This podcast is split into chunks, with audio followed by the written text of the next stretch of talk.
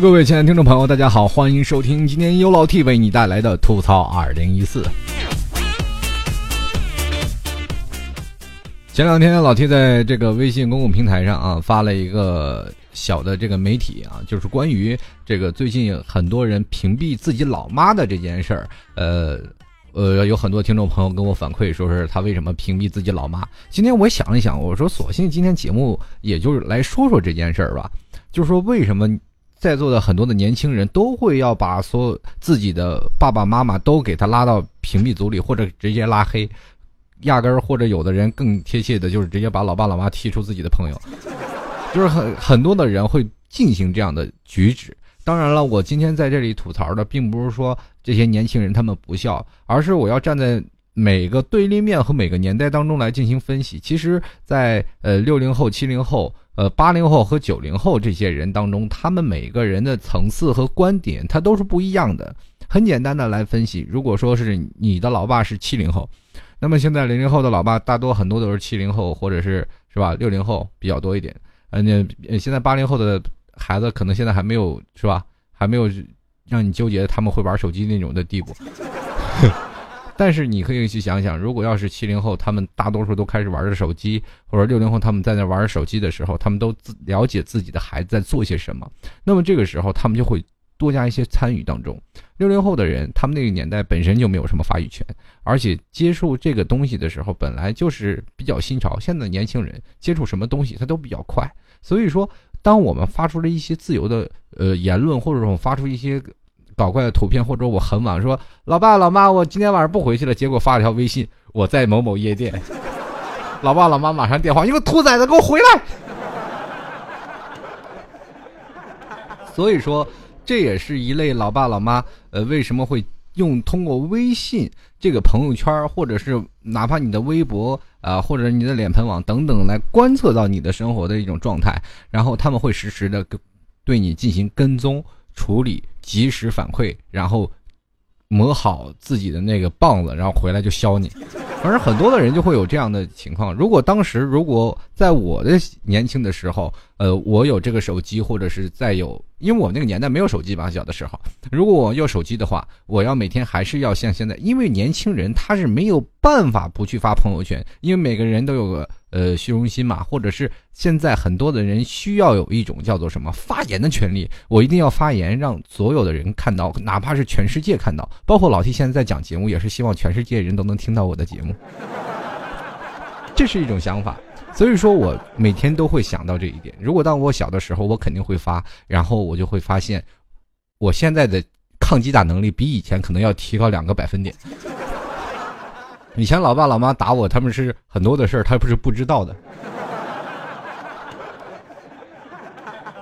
下手比较轻啊。如果他知道了真实的具体的情节，比如说我把一个孩子打了，打的特别惨，然后我还拍张照留念，呃，发张朋友圈里，老爸老妈拎起来，那肯定打的我比打我我打那个孩子的还要惨，让你让你知道，其实是吧？报应啊，因果循环，报应不爽，出来混的。是迟早都要还的啊。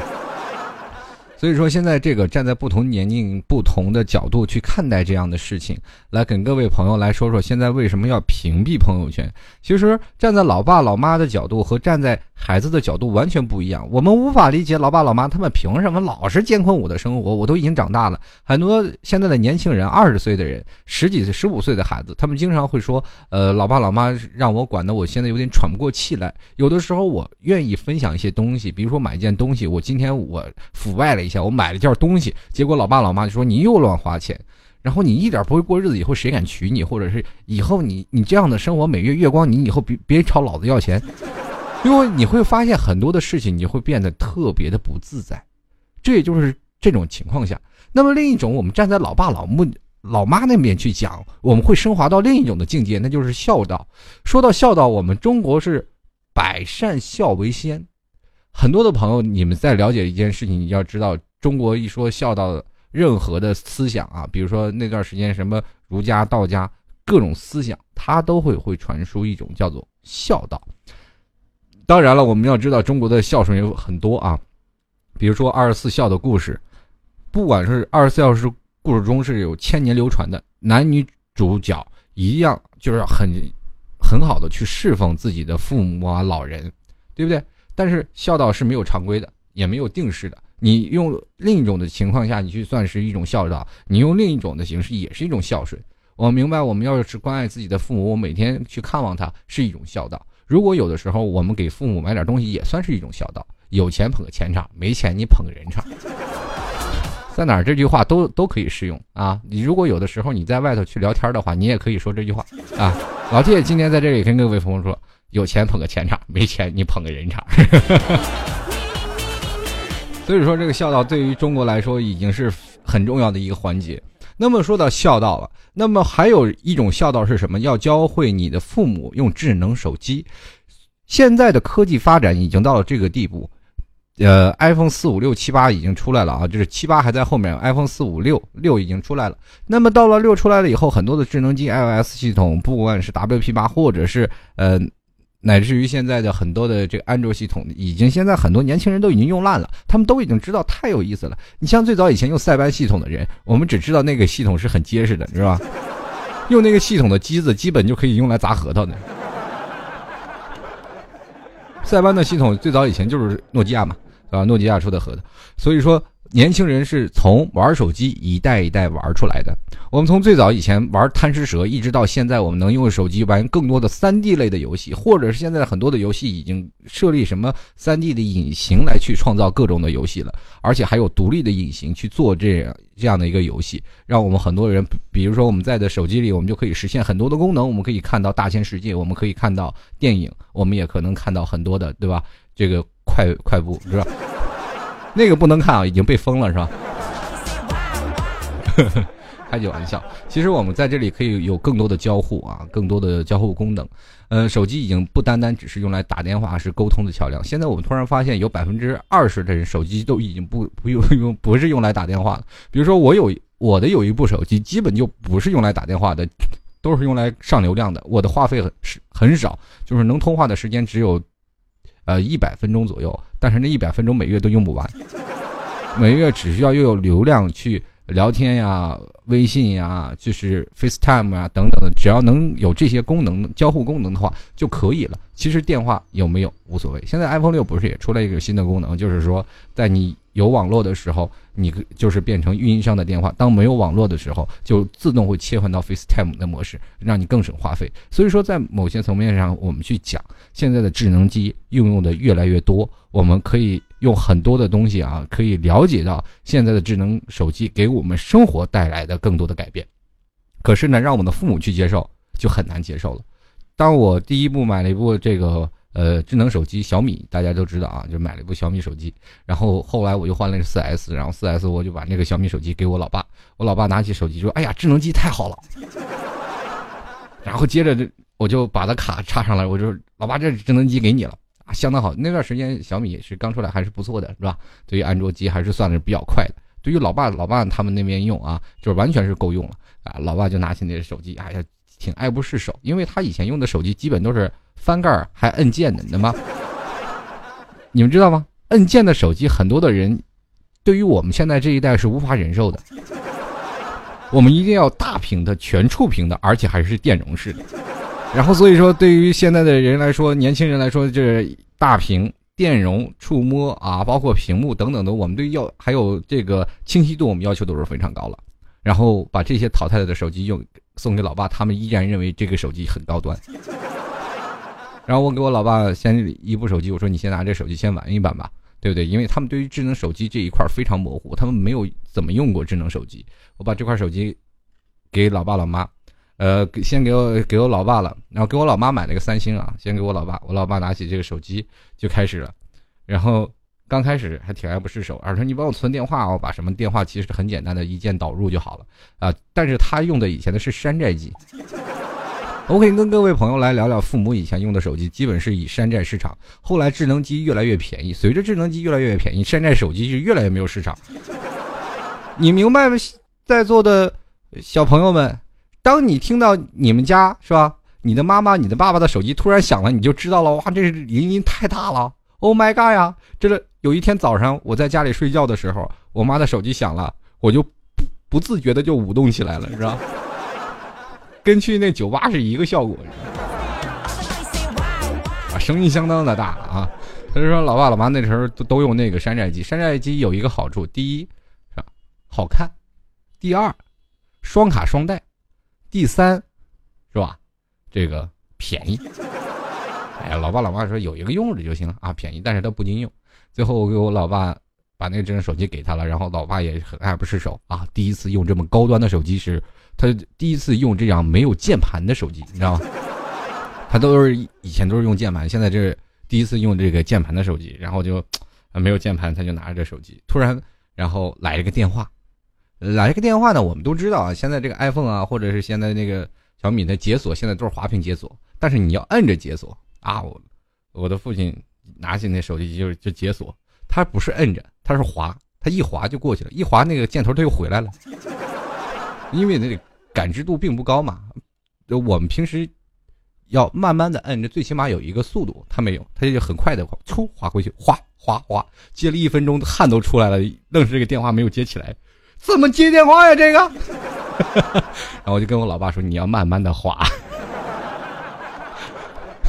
然后在接下来的一分钟时间里，我就费了我浪费我电话费，我给他打过去，我说来滑动。哎，慢，再慢，再慢点，再慢点，太太快，摁住，摁住，慢点，慢，哎哎，接起来了。经常就教老爸是如何接电话，第一关是过去了，但是教他如何发信息和教他怎么样去收入电话，就已经费了我很大的功力了。所以说，在这里，作为儿子的角度，我作为一个儿子的角度，我就会想，我父母他们也是过来的人，而且生活了比我们多二十多年，他们为什么思想蜕变这么大，而且他们为什么会这么笨？对吧？我会我会质问我的父母，我心我当然我不会质问他们，当面质问，我心里会想着太笨了。你说我教教了这么长时间，你怎么还不学会？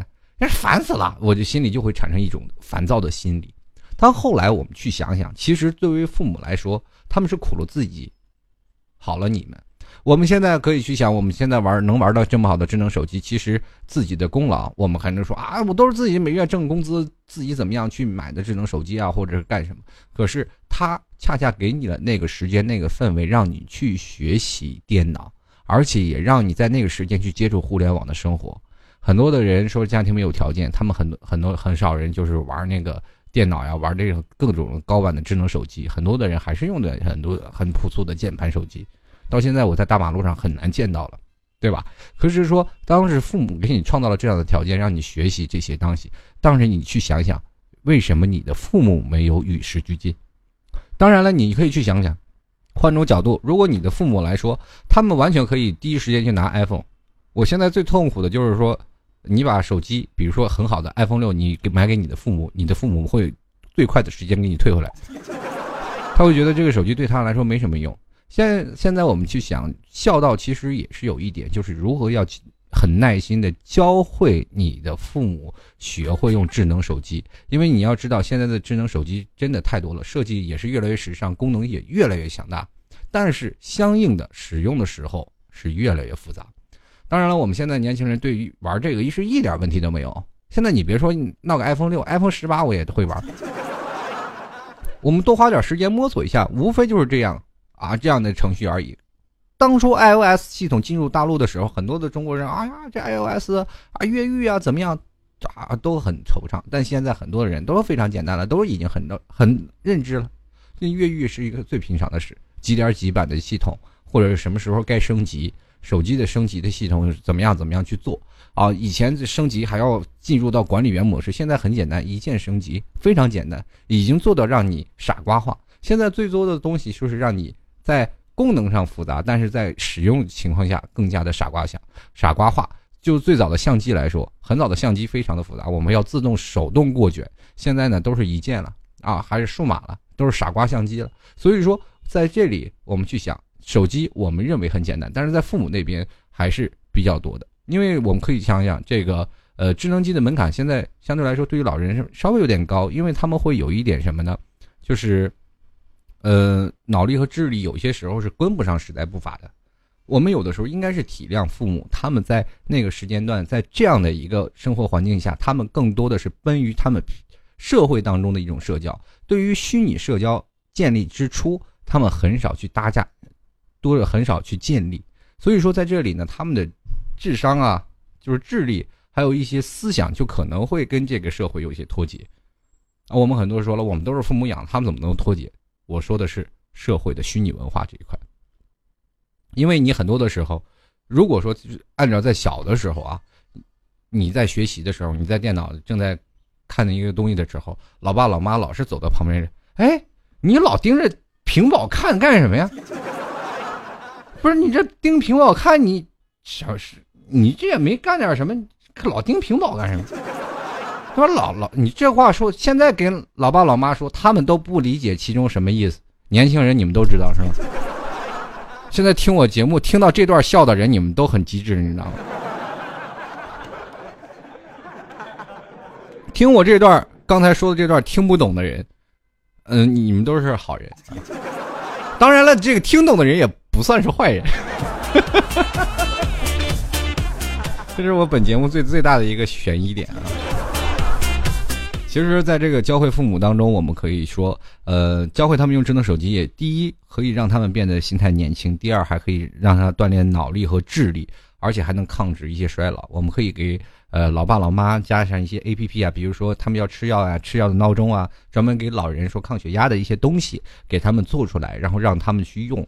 我觉得这些既然现在有很多的啊，就是说数码的产品，比如说什么什么生态手环呀，你的睡眠质量啊，高血血压测压仪呀，这些手机都可以和手环还有你的心率器完全能搭配在一起的。这个时候不是让你追求时尚你去玩的，这个时候你可以买来给你的父母去用一下，让他们知道这 A P P 是怎么用。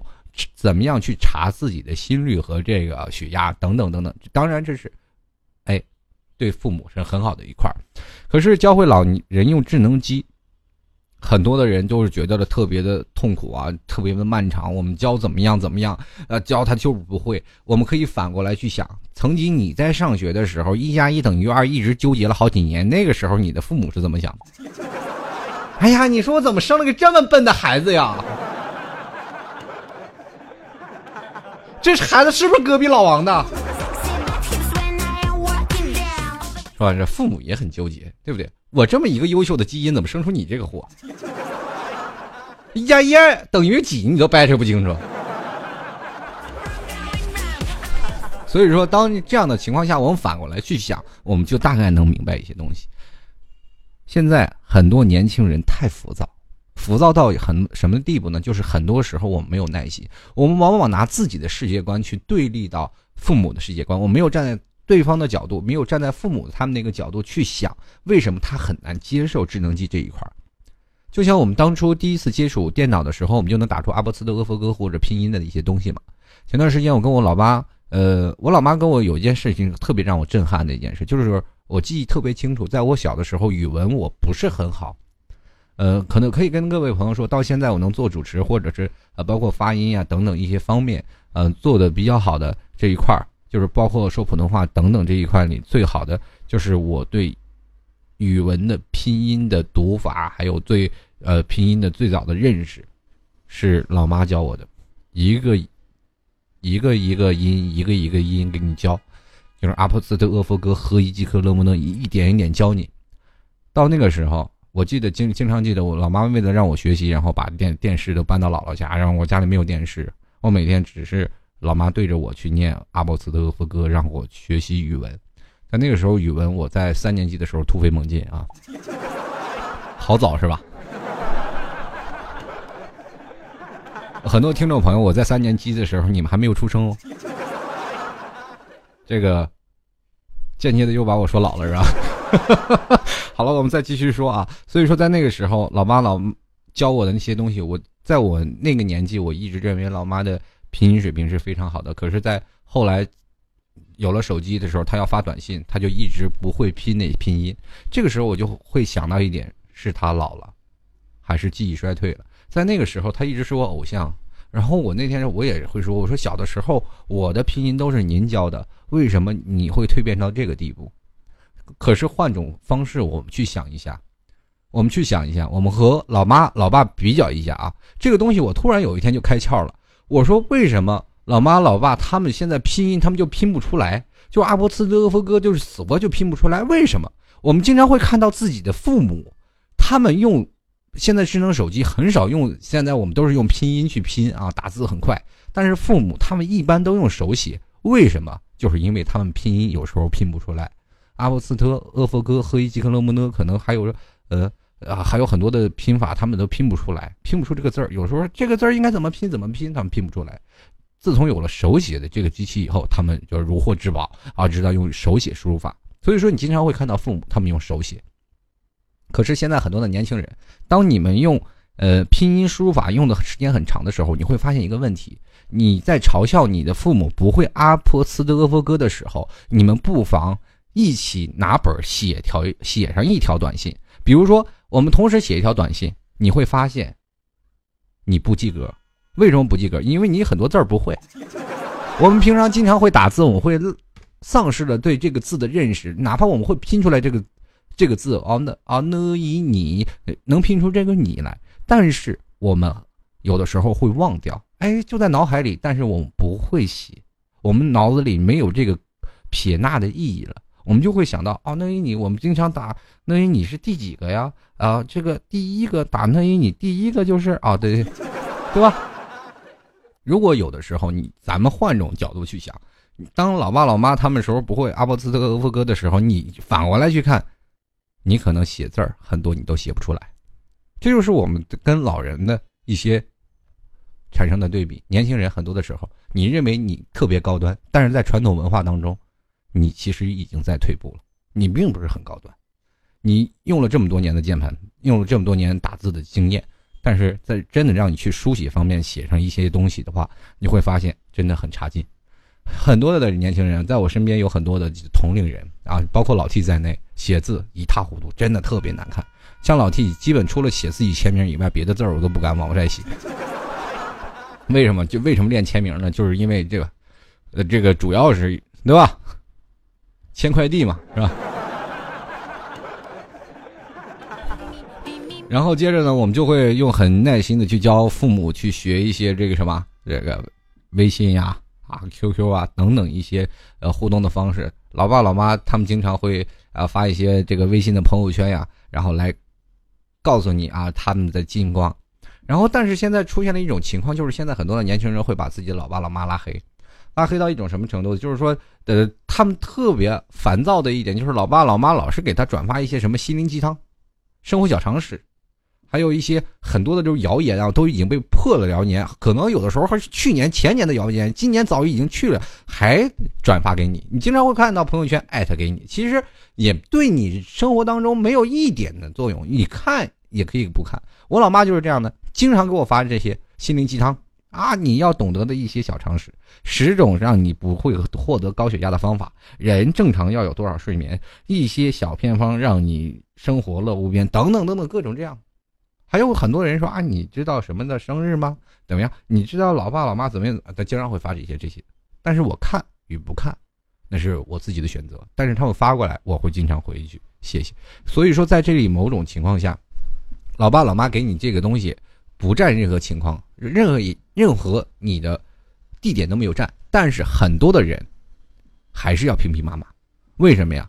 因为他们这会发现他们这。对于现在年轻人的心理，就会想，老妈发这个是给你看的，那给你看的就肯定有他的原因。比如说我发一条感情生活是要如何这样的，男人通过这样才会变得更加有魅力，那就明白了，老妈是想找让我赶紧找女朋友了。如果说他说你的生活应该几点几点睡，他就嫌你每天睡觉太晚了。所以说你这种东西有点针对性了。年轻人谁都有这样的叛逆心理，所以说他会想，哎呀。老妈，你为什么管着我？这么远程了，你还要管着我？然后就会变成了一种，呃，让你会觉得我一点儿一点自由都没有。我到现在了，你都这么大了，你还管着我，操着心。而且有些东西你会说你父母幼稚。现在很简单的一件事啊，就是你为什么会说你朋友父母幼稚呢？就是比如说网络上会经常发一些微信朋友圈的一些呃谣言吧，父母就转发给你了。这时候你还要回复父母说：“你说你这不要幼稚，这些都是假的。”然后父母还跟你说：“这些话都有道理的，你好好听听。”因为站在父母的角度想，他吃的盐比你吃的饭都多。他走过这么多年，他自然有他的理解。他认为这个事态的东西肯定有他认为有道理的地方，或者是他刚接触到这些东西的时候，他突然发现，哎，跟我生活当中的一些东西还是蛮像的。于是转发给孩子，孩子都是掌中宝、心头肉。哪个父母对于自己孩子的成长，他都是。保有非常大的希望，可是现在很多孩子都已经离家在在外啊，包括现在在外面上学的孩子，还有很多呃在那个哪里啊，就是比如在外上这个工作的人啊，比如像老七就是在外的工作，经常会老妈会发一些朋友圈过来，呃，所以说前段时间我也把我妈，我老实说，我把我妈给屏蔽了啊，这我也是你们其中的一份子啊，这个。当然，这期节目你可以跟你老爸老妈去听一下，你们一起去听一下，为什么会有这样的事情发生？为什么会屏蔽自己的老妈？是这样的，我会呃在这里“儿行千里母担忧”这句话，可能很多人都听过。为什么会这样？因为确切是这样的，我走到哪里，甭管我多大，我三十多岁啊，三十岁，我今年三十，然后三十了，我在外面我已经工作闯荡了很多年了。啊，就十几岁就出来开始闯荡，一直闯荡到现在，已经很多年了。但是仍然在父母眼中认为这孩子还是没长大，在他们眼中我仍然是个孩子。在哪里我就可能是没有自制力啊，他们会有一些担心呀，有一些担忧，所以说经常会有这些。前段时间我膝盖啊有一些毛病啊，膝盖有一点小问题，然后就做了一个小手术，然后发了条微信朋友圈。其实这条朋友圈我完全可以不发，但是我为什么要发呢？因为我要。是吧？领导请假，对不对？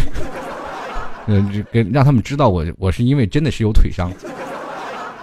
但是这个时候我又不想触动到我的父母，因为我们在外的孩子有一点做的是挺有意思的，就在外面的人从来都是报喜不报忧，因为他们会发现有一点，我如果要报了比较忧伤的事儿啊，跟老老爸老妈说，哇，我就就怎么样怎么样啊，或者是身体怎么样。然后，如果去医院做手术啊，老爸老妈就会很担心啊，这孩子到底怎么了？做手术其实是一个非常小的手术，但是父母远在外面的父母，远在家内，这个你在老家的父母，他们会觉得更加担心啊，因为他们看不到。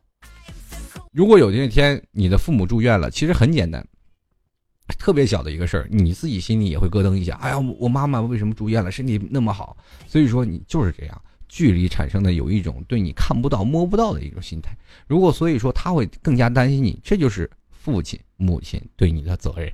所以说，儿行千里母担忧，儿子到外头呢也会不愿意让父母担忧，因为你任何这些小事都会让父母感觉到哎有一些难受。所以说我在这个时候屏蔽了朋友圈，不让我的父母看到我这条消息，因为如果让我妈看到这条消息，那电话一个个催，一个个的问，你还得给他解释这件事儿吧。我就感觉反正小事儿就尽量不要让老妈哎再担忧了，所以说我就把它屏蔽掉了。但是有一点，这我妈是比较好玩的一件事，她就不会翻你朋友圈，她只会观察你的实时。也就是说，我是我发出来一条朋友圈，实时的信息他会看，但是他不会看以前的信息。所以说这点完全不需要担心，因为我没有叫我妈说你翻看以前的信息就能看到我以前的朋友圈。我是不是很聪明呢？好了，所以说在这里我教我妈他们一些信息。当然了，同样了还有一点点问题。现在孩子们，嗯，作为现在的九零后、零零后，他们为什么更加反感让自己的父母知道他们现在呃，比如说有朋友圈这些事情？所以说，因为什么？父母会变成一种唠叨，某某层面上他们会把这件事变加为例，让变本加厉的来去给你絮叨这件事儿。所以说，一絮叨了，你就会变得更烦。好了，接下来啊，我要介绍一下我这个 广告了。好了，如果喜欢老弟的听众朋友啊。如果喜欢老 T 的，加入到老 T 的微信公众平台幺六七九幺八幺四零五，每天都有一些微信的信息跟各位朋友来进行分享。那么当然了，如果听众朋友想要支持老 T 的，也是那句话，有钱的捧个钱场，没钱的捧个人场。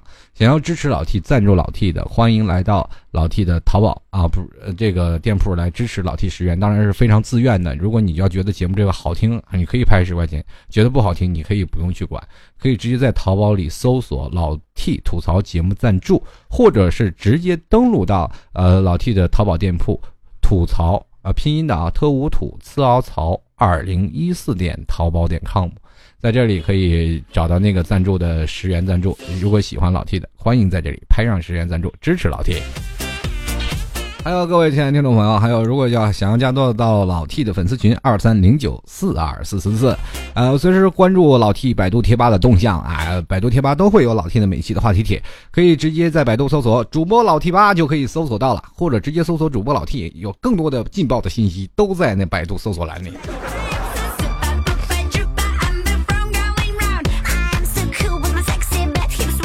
接下来我要着重讲一下啊，就是关于父母啊和孩子的对立面的问题。孩子为什么要屏蔽掉父母的微信朋友圈？那么当父母得知了微信朋友圈呢，他们被屏蔽掉了，于是乎他又会变得很伤心。我们这个道理就会常常引发在一个孝顺和不孝顺的地方。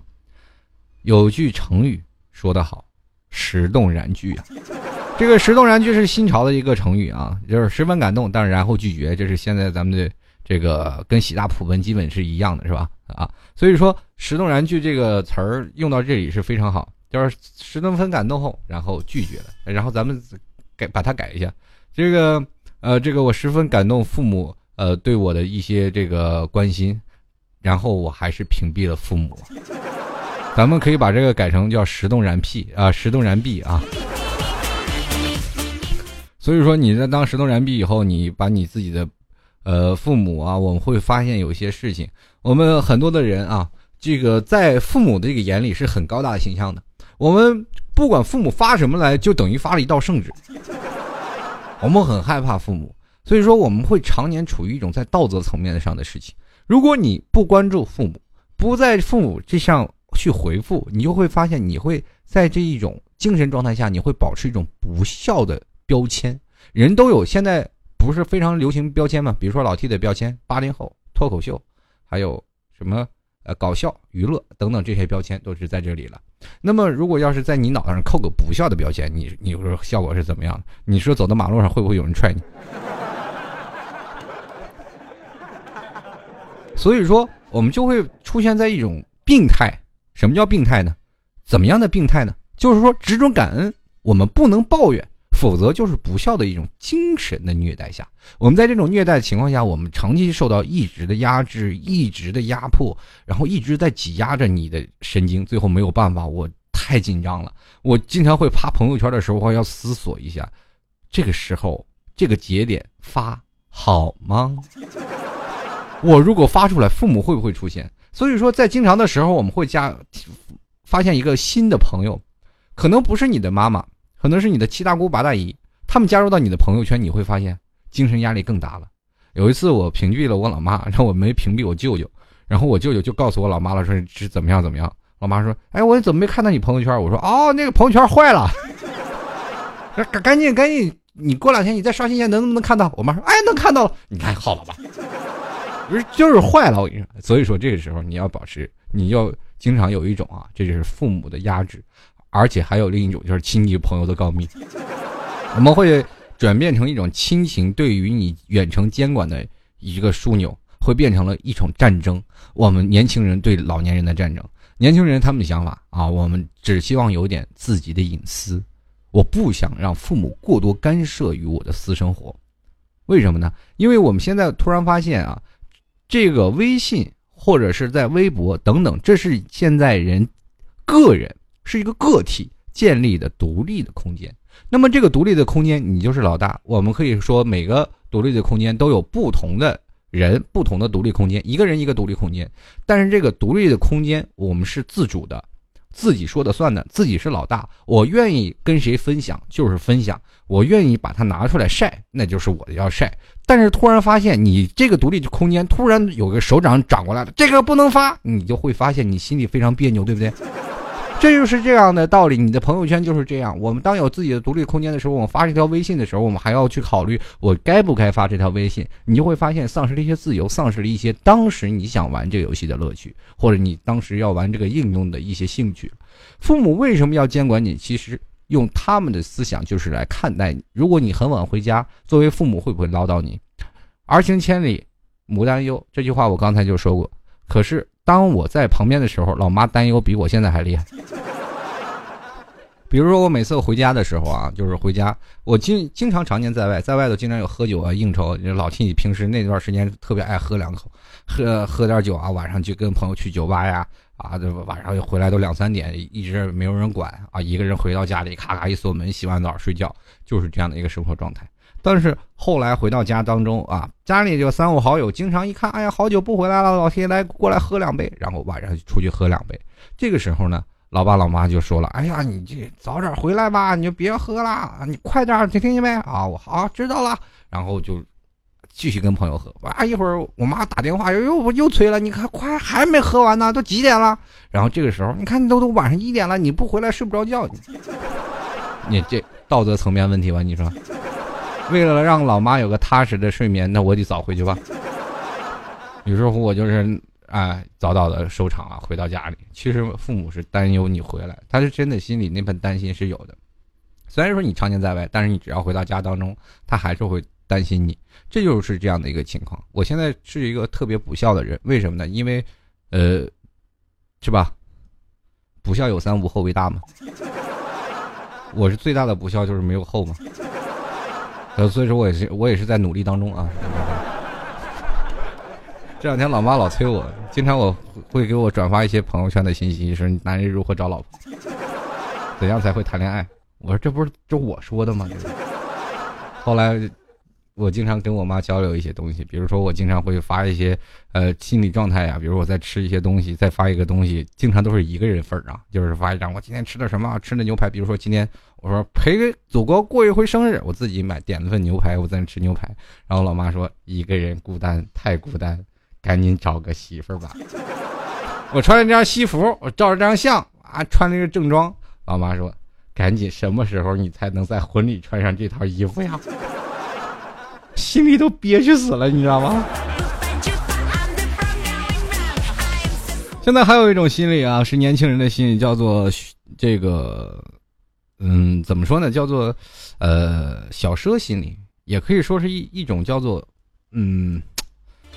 互赞，互赞党啊，我们可以把这称之为互赞党。经常你会发现，你发一条信息，有很多人点赞啊，点完赞了，他也不回复，就说走了。说，但是这个互赞党呢，就是有一种心理，就是希望有别人获得别人的赞美和赞扬。比如说，你的收集的赞越多，就说明你做的这件事特别好。就比如说前两天老 T 穿了一个这个西装，然后很多的赞啊，我并不是夸我帅，就是说赞多啊。所以说这个。从个别的角度，咱们可以分析出来，老 T 穿正装还是啊非常有派的，是吧？哈哈哈这个小姑娘们赶紧抓紧时间啊，是吧？啊，再晚了你，再晚了你连我我头发你都抢不着，是吧？所以说，现在年轻人有一种崇尚自由的方式啊，比如说你分开两地，我们就会发现，我们经常会现在买一种东西叫做炫耀。我们想炫耀自己买了一些什么样的东西，比如说我今天买了一个浪琴的表，明天我买了一个是吧卡地亚的表，或者我明天买了 LV 的包，是花了很多的心血我去买了，买了以后就希望获得朋友的认同，啊，获得朋友的那个是赞赏。然后有一天，然后我就有一个朋友买了一个 LV 的包，从香港代购买回来的，非常的漂亮，哇，买回来了以后直接就发在朋友圈，新买的包。然后第二天突然发现他朋友圈少了很多人。然后，然后我第二天问我，哎，你看我新的朋友圈？我说，我说我把你屏蔽了。他说你有病，你屏蔽我？我说你你不是现在卖奢侈品的吗？你现在不是不是卖 A 货吗？我那是真的买的。不好意思，我拿你当成卖这玩意儿，然后给屏蔽掉。然后他还说呢，哎呀。哎呀，我说最近纳闷，我怎么看不到那么多人的朋友圈？合着他们都拿我当卖货的了。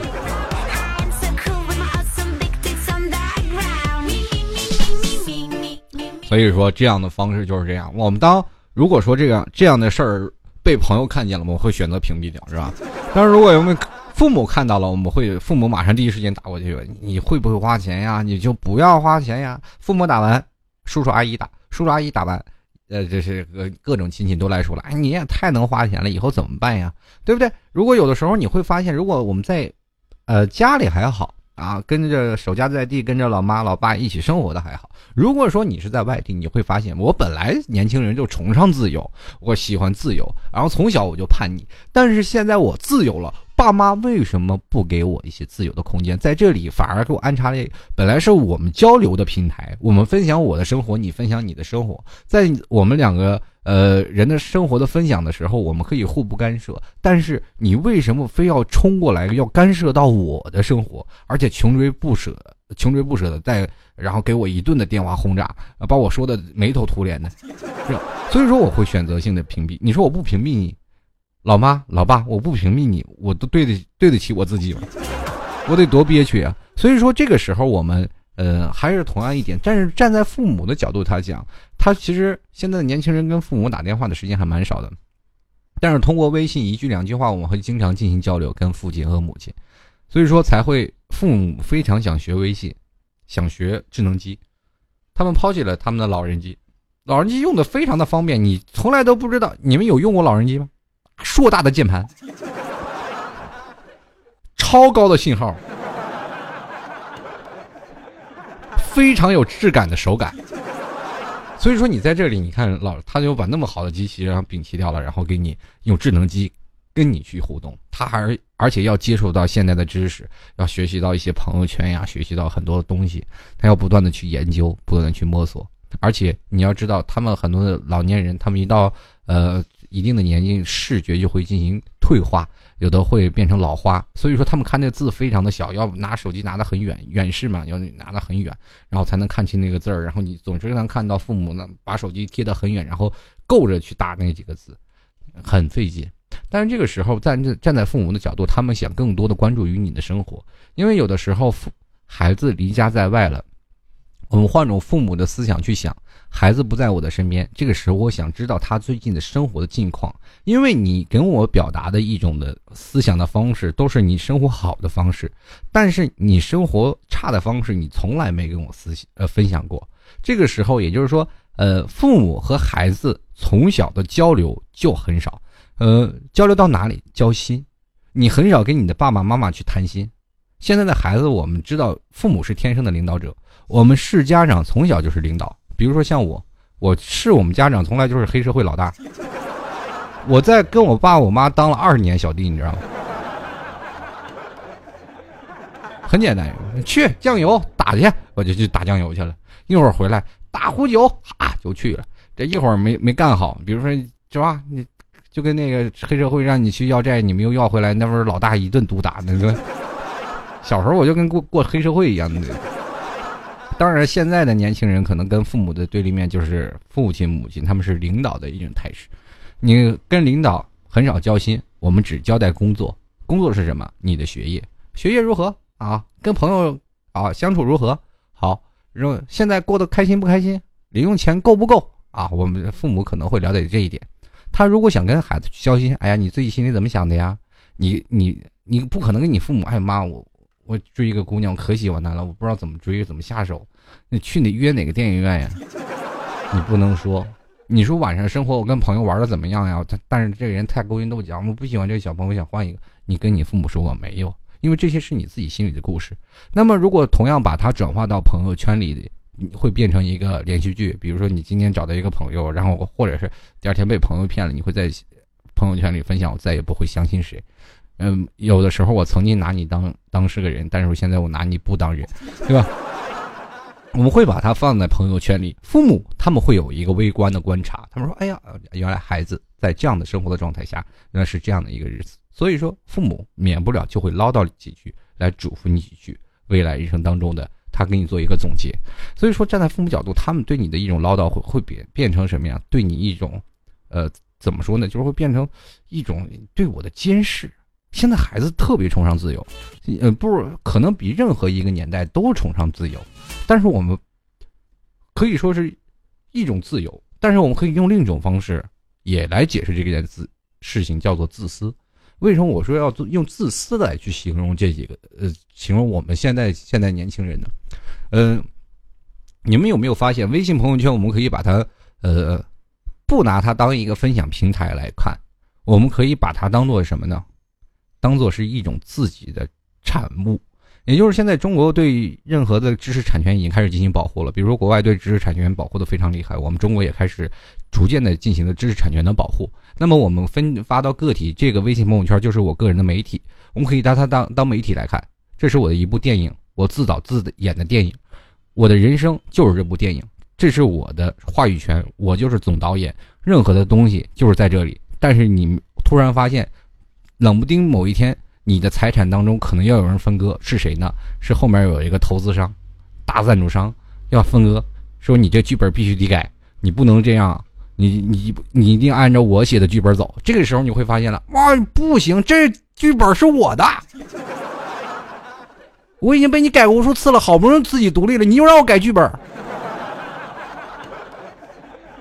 明白什么意思吗？就是当你的朋友圈一直画着你的人生轨迹在走。突然，你的父母插入了，说你不能再这样走，你要发一些正能量的东西。你突然发现，你当你最后，呃，就比如说你发一些好的，不能发坏的，不是不能发晚上出去上夜店的，你只能发你自己每天特别开心。我是一个粉刷匠，粉刷本领强，是吧？你每天发一个特别好的东西，然后发在上面，然后你会发现你的剧本改了，你本来是一部很励志的电影，最后变成一一部很清新的那个小清新，是吧？比如现在当代的女生都是很腐，有很多的腐女啊，他们会经常发一些腐的那些动漫呀、腐的表情啊，或者一些很贱很贱的那种的很表情。有有人发很萌很萌的表情了。如果你发很萌的，你老妈可能会发来：你都三十的人发这么萌的，你有意思吗？你都多大了？你什么时候才能长大呀？如果你发你你发一些非常暴露的，然后你妈又过来了，哎呀你。你发这些不堪入目的东西，你干什么呀？你你多大呀？你才，你的剧本就要被篡改了，就好比我们经常会看到一些限制级的电影被删减到你没有办法直视的态度。我们有的时候称之为叫做阉割版。经常我会看电影，会突然发现有几个未删除的片段，是吧？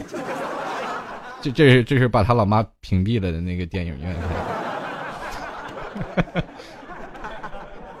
然后我们去想，如果说我们现在呃大投资商撤掉了，我们自己拍一部电影会不会很很好看？我们按照剧情，但是呃，比如说我们可以自私的认为这个东西我的知识产权保护我一定要保护起来，于是我就把我妈把我爸踹除到我的朋友圈之外，可能还会牵连到我的亲戚朋友，我不让他们看到我的朋友圈。所以说，在这个层面当中，我们就会想，我人生的剧本要我自己来写，我要怎么写是由我来说的算。所以说，当父亲母亲想要关注孩子的生活，就继续关注下去，不要去说，不要去只评论到他们的生活。当你评论第一次、评论第二次、评论第三次，你会发现你再也了解不到他的生活。可能。很多的人，父母说我没有被拉黑，我还依然能看见他朋友圈，但是剧本被你被改了，他只是不情愿的在更改着他的剧本而已。当你的父母说：“哦，我说你最近的朋友圈怎么变了，孩子？为什么你每次最近都没有发一些你在喝酒的照片，或者让你变好了？其实他每天还夜夜笙歌，还是夜夜每天晚上喝酒，但是他一一有事情，肯定要留几张再发到朋友圈来应付你的。”或者是他可以换另建一个号，然后发在他另一个时间点，但是人积蓄肯定会比较爆发的，积蓄时间长了，他肯定会觉得啊，有些时候老爸老妈他们对我监视过于严重，比如说，呃，现在人们都特别注重隐私权，所以说，当父母在与子女成为微信好友之后，过度关注孩子发布的信息，就会让孩子子女产生一种私生活受到打打扰，甚至是窥探的反感。所以说，久而久之，我们就会抗拒和父母之间的微信的交流。这也就是正是呃，父母你的微信为什么被屏蔽的原因。那么，当我们去想这个微信，其实包括 QQ、包括微博等等，只是一个平台。当然，这个平台我们只是能接触到他一部分的文化、一部分的生活，我们它并不代表所有孩子他的现实的生活。你可以通过这个微博去观察他的思想，跟他多聊天，打电话去交流，或者是在你的生活当中多跟他谈话，请他吃顿饭，了解一下他现在的生活。现在有一部分的家长特别有意思，叫做什么？你知道什么叫潜伏吗？而且潜伏过去还很担心被识破呀。有的老爸老妈不得不不拉下脸，然后改，比如说他的儿子怎么都不通过，这附近的人也不通过，这为什么呀？这老不通过，于是老老爸改了个名字叫妖娆的小桃哎，然后附近的人换一张，从网上扒一张图片，然后弄了那张美女的图片，然后放上去，然后他的儿子瞬间就通过了，然后他瞬间就能看到他儿子朋友圈，长期潜伏啊！所以说在这里，父母在这个时候也深受打击。孩子现在有很多的人在排排除啊，我有没有被父母潜？潜伏呀，因为如果被潜伏了多不好呀，所以说我还敢发不发，就会产生那种信任危机。这样的时候是一个恶性循环。正常的时候，我们去想，现在我们这一代啊是有微信啊，我们会拿微信，本来是我们年轻人交流的平台。父母不了解我们年轻人的生活，所以说他们才会对我们平胸论足。呃，其实父母他们那个年代也是被他们的，比如说你的爷爷的那一代的人压榨很久，是吧？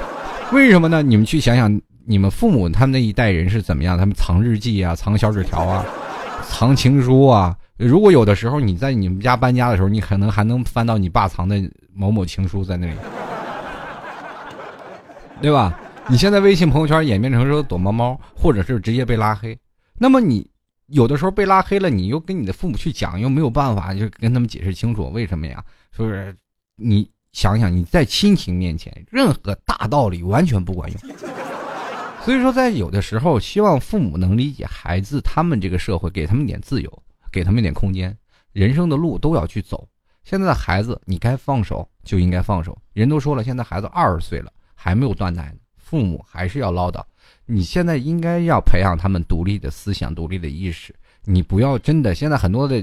男人呃，小伙子他们找女朋友，父母会管，说你这个女生就不应该找，她怎么样怎么样，或者是你现在应该以学业为重，不应该找女朋友。可是当他真正的步入社会当中了，又担心，哎呀，赶紧给你个相亲吧，你这么大还不找女朋友啊？所以说，在某些层面上，父母你所教授的东西，有的时候并不一定符合当代社会这样的快节奏的生活。有的时候，你可以通过微信朋友圈去了解别人的东西。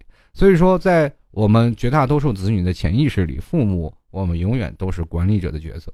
你在哪里都是从小一直管理我，但是我没有办法去跟你诚心的交流，因为在交流多了，你可能会让你更生气。所以说，在分享圈里的分享的内容都很多会暴露我自己的行踪啊，还有我此时此刻的心情。所以说呢，现在的孩子们都想要在潜意识里就避开你们这些束缚啊，而且。还渴望自由的本能，我们年轻的时候都有叛逆心理，而现在的时候确实是这样。所以说，我们为什么要把父母拉到朋友圈的黑名单？其实，有的时候你会发现，当你发一条东西，你父母点赞，你会心里很发毛，对不对？哎呦，我妈看到这条微信了。所以就是这样，有的时候真的，我们一种换位思考，呃。当爸妈呢，站在年轻角度去看看他们那个年代的生活，我们孩子也应该多体谅父母对你的关心，多给一些耐心，多了解一些父母为什么是这样。说多了还是对你好，但是更多的是需要你们的交流。呃，还是那句话，尽量不要拉黑你的父母，不要屏蔽你的生活。有的时候，我真的希望孩子们能够。光荣啊，这光明正大的把自己的生活暴露给自己的父母，父母能够体会孩子的生活，并给予正确的意见，而不是唠叨。有的时候，孩子和父母能够进行正确的交流和传达信号的，呃，情况，比如说你现在的孩子就是一个联通，一个移动，联通连不通，移动移不动，反正是两个都移来移去都没有办法桥接在一块儿。什么时候大家都用电信了，好，咱们就可以互通了啊。好了，各位亲爱的听众朋友，喜欢老 T 的，欢迎在老 T 的百度贴吧支持老 T，直接搜索在网络上搜索主播老 T，呃，百度搜索主播老 T 就会有老 T 的百度贴吧和保老 T 的这个新浪微博，新浪微博直接艾特主播老 T 就可以了啊，新浪微博里可以看视频，百度贴吧可以看图片，那可以看老 T 的照片啊，那还有背景音乐，大家都可以在贴吧里找到老 T 所有音乐的背景音乐。还有各位亲爱的听众朋友，想要支持老 T 的，想要赞助的，欢迎来到这个呃这个老 T 的淘宝店铺啊，支持一下。吐槽二零一四点淘宝点 com，也可以这个在这个淘宝里搜索“老 T 吐槽节目赞助”，就可以搜到啊赞助了。自媒体，希望各位朋友有钱捧个钱场，没钱捧个人场。哎，也同样欢迎加入到老 T 的这个呃微信公共平台幺六七九幺八幺四零五，还有老 T 的朋友圈啊，朋友圈是这个不是朋友圈了，你知道，这是老 T 的粉丝群啊，呃，可以也可以叫朋友圈了，而且粉丝群是二三零九四二四四四，希望各位朋友多多关注。最后送上一首歌，就是老爸老妈，你们别管我了，都长大了，送给所有的朋友们听一听，会不会唱出您的心声呢？多年以前，拥有了我家里拥有的微笑，爸爸妈妈生活又有了家的味道。回忆幼儿的我是那么的温暖幸福。当一点一点的长大，我发现我孤独。当我青春叛逆的时候，曾经我离家出走。转眼看见妈妈流着泪的双眸，这个不孝的孩子不值得你去拥有。想起妈妈的温柔，暖流滴入心头。随着时间的流逝，这个孩子已经变质，没有经历失败洗礼，开始混上了日子。其实这些都是大人的想法，那些孩子却不知该怎样去表达。每个年轻人的心中都有一个梦想，因为现实种种原因，我折断了翅膀。可怜天下父母心，都怕我会受伤。如果不放开手，我该怎么成长？尊重了爸爸妈妈，我失去了理想，就像是一个没有灵魂的皮囊。爸爸教会了我，男人敢做敢当，可是没有开始努力，我拿什么担当？上过学的孩子还没没有学历的孩子在用双手去拼搏。妈妈，请你们给我一个机会，让我尊重自己内心，寻找我想要做的。爸爸的暴力想到让我离家而去，妈妈的哭泣让我开始停留犹豫。我知道你们打心底儿都是为了我好，可是孩子也有尊严。孩子，我的心里一直坚定了一个梦想，总想成为父亲，支撑家庭的臂膀。爸爸，如果可以给我要的自由，不找到我心里要的，我绝对不会回头。这些年的你，可能真的已经累了。未来这些年的家，我来替你撑着。年少的我，总喜欢出现在街头，不知不觉身边多了许多狐朋狗友。为了那些混混的所谓的义字当头，回到家中，妈妈您替我包扎伤口。少年的我，却是有几个挚友，不是像现在。想要利益的朋友。如果真的有一天你选择对我下手，我的心都碎了。你不如我养的一条狗。真正的进入社会，我读懂了一些经验，可能这就是我人生一个转折点。人心险恶的世界，我意识到了危险。可是时间过去，再也到了从前。随着时间的流逝，爸爸妈妈也老去，生活工作压力负担。懂得了努力。当我意识到钱比面子还要重要，突然想起爸爸妈妈当初那些唠叨。